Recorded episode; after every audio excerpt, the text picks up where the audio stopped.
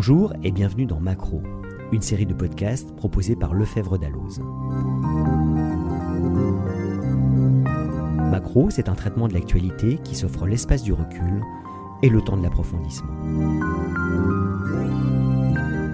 Alors, on s'installe confortablement et on se laisse porter par sa curiosité dans un monde où tout va décidément trop vite. Le numéro 2021-2 des Cahiers de la Justice est intégralement consacré au procès des attentats de janvier 2015. Parcours des parties civiles, stratégie de défense, discussion sur les infractions, conduite de l'audience, enregistrement pour l'histoire. Souvent qualifié d'hybride, ce procès a permis à la fois de juger les accusés et d'entendre longuement les victimes et leurs proches, en dépit d'un contexte marqué par la pandémie de Covid-19. Au micro de Macro, Denis Salas, directeur scientifique des Cahiers de la Justice, qui a conçu ce dossier.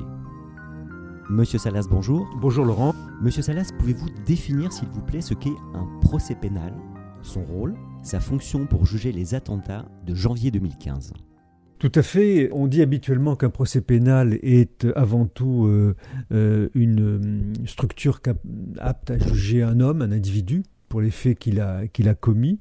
Euh, c'est en tout cas sa fonction première, euh, telle que le droit pénal l'a défini habituellement. Mais c'est aussi un procès qui, euh, a comme signification de, faire face à la, à la violence, à la violence sociale, et notamment en l'occurrence à la violence des attentats.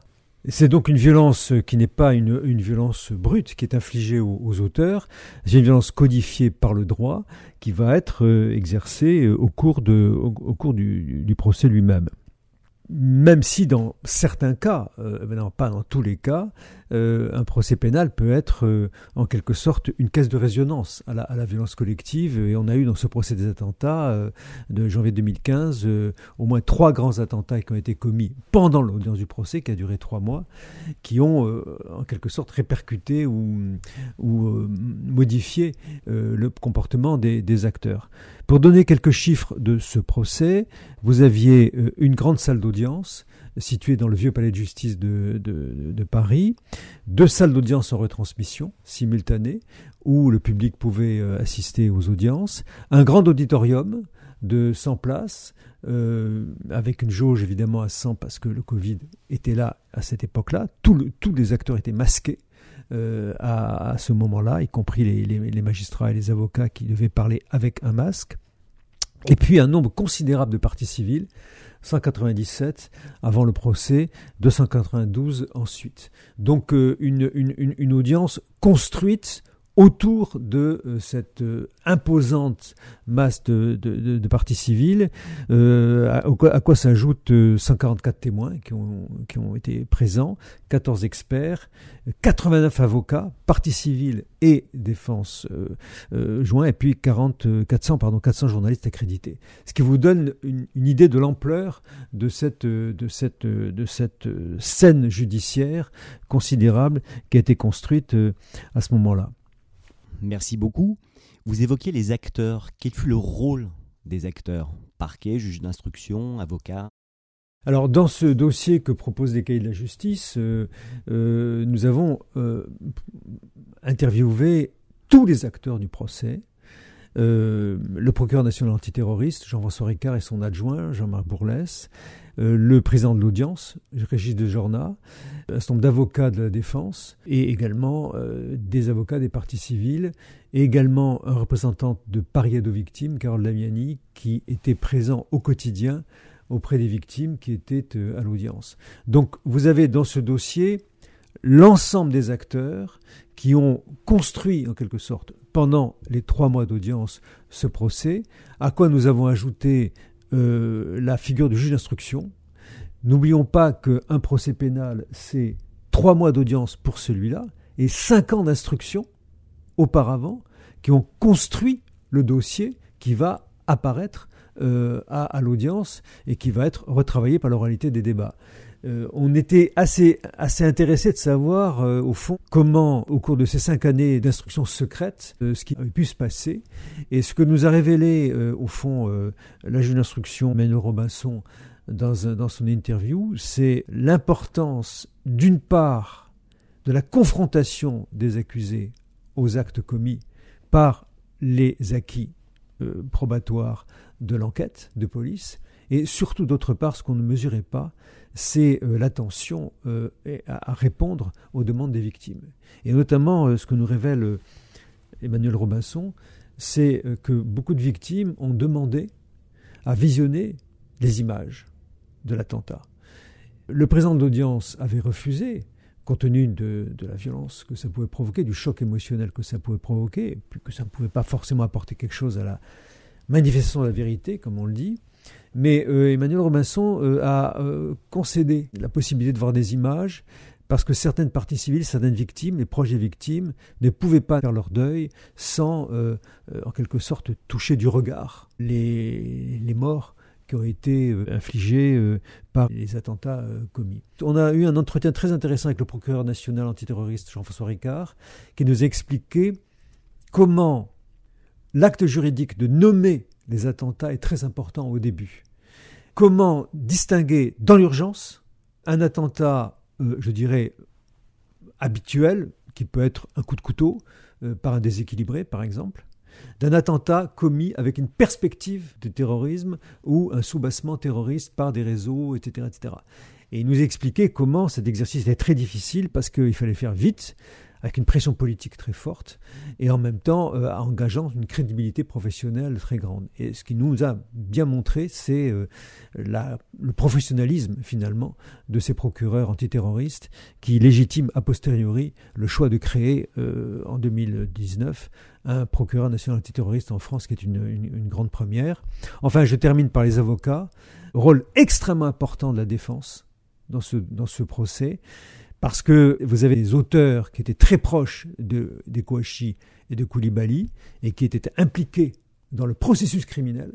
Et vous avez par ailleurs des individus qui étaient beaucoup plus éloignés par des fournitures d'armes, de gilets pare-balles, etc., et qui ne pouvaient pas entrer directement dans la sphère de l'attentat tel que euh, la justice l'a effectivement euh, déterminé.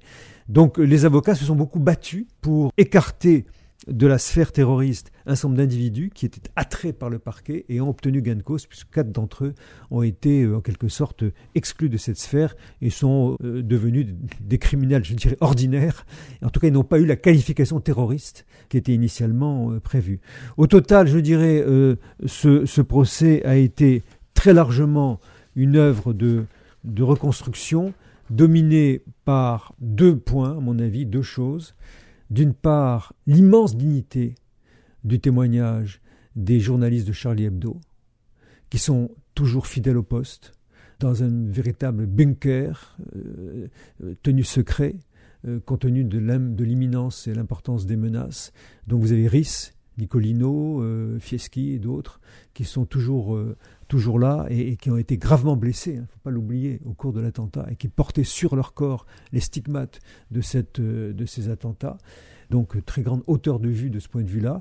Et puis de notre côté, vous aviez l'hypercachère, euh, avec un témoignage marquant pour nous, euh, qui a été le témoignage de la caissière de l'hypercachère, Zari Siboni, qui est venue des États-Unis où elle s'est exilée après l'attentat, spécialement porte-parole des caissières, porte-parole des caissières, donc de, ceux qui ont vécu pendant plusieurs minutes euh, les menaces euh, physiques euh, de Koulibaly et qui ont pu témoigner du degré de, violence qui, leur a été imposé et par leur témoignage ont haussé en quelque sorte leur, leur, vision des choses à, à la hauteur d'une véritable, véritable séquence spirituelle.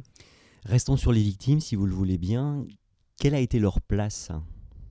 La place des victimes est centrale, d'abord d'un point de vue quantitatif.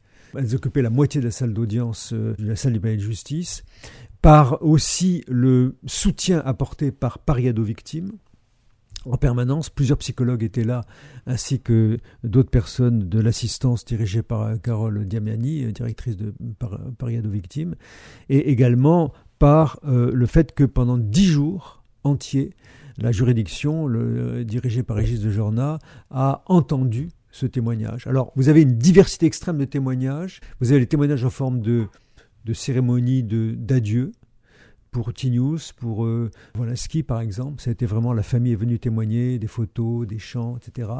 Il y a eu des moments drôles. On a publié euh, au cours de l'audience euh, les caricatures de Charlie de, l'époque qui ont fait sourire un peu tout le monde. C'était un petit moment de, gaieté dans le, dans le climat sombre qui était euh, de rigueur. Et puis donc le, témoignage de, de tous ceux qui ont vécu directement l'attentat, qui étaient vraiment des moments de résilience qui ont pu s'exprimer au cours du procès. Dans la perspective du procès du Bataclan, quelles leçons peut-on tirer du procès des attentats de 2015 bah, euh, Je dirais deux choses rapidement, parce que nous n'y sommes pas encore. La première, c'est que euh, le procès du Bataclan, euh, le qu'on appelle dans le jargon judiciaire le procès de V13, vendredi 13, est un procès très différent. Non pas par l'importance des victimes, parce qu'elles seront très, nombreuses, plus de 1800 d'après ce qu'on nous dit, mais par le fait que c'est un attentat unique sur une journée avec plusieurs sites simultanés et manifestement dirigé de très haut par l'État islamique. Avec au centre du box euh, un acteur principal qui sera présent et des complices euh, qui comparaîtront, je crois, 13 ou 14 personnes euh, au, total. Donc, configuration très différente, surtout par le fait qu'on aura des auteurs directs présents dans la salle d'audience. Et deuxième élément très différent, une nouvelle salle d'audience construite dans le vieux palais de justice de Paris, qui a coûté 8 euh, à 10 millions d'euros, donc une salle considérable que nous avons visitée récemment, euh, avec une acoustique exceptionnelle, euh, un, matériau soigneusement choisi pour que l'écoute soit, soit excellente, et puis une visibilité très grande. Et, puis, si vous voulez, je terminerai par là, parce que c'est mon point de départ, une volonté de, par l'architecture, par le matériau, par la sécurité qui va entourer cette salle d'audience, une volonté de construire aussi une, une, riposte en quelque sorte architecturale euh, à, la violence de ces attentats, à la fureur qu'ils ont pu qu'ils ont pu faire régner dans notre pays entre 2015 et 2016. Cette salle d'audience en elle-même est le symbole de la réponse que l'État de droit peut opposer à cette violence barbare qui nous a euh, profondément marqués pendant ces, ces, ces deux années. Monsieur Salas, merci beaucoup d'avoir répondu à nos questions. Merci à vous, Laurent. Au micro de Macro, c'était Laurent Montant. Rendez-vous pour un prochain podcast. Et d'ici là, retrouvez l'intégralité du dossier consacré au procès des attentats de janvier 2015 dans le numéro 2021 2 des Cahiers de la Justice.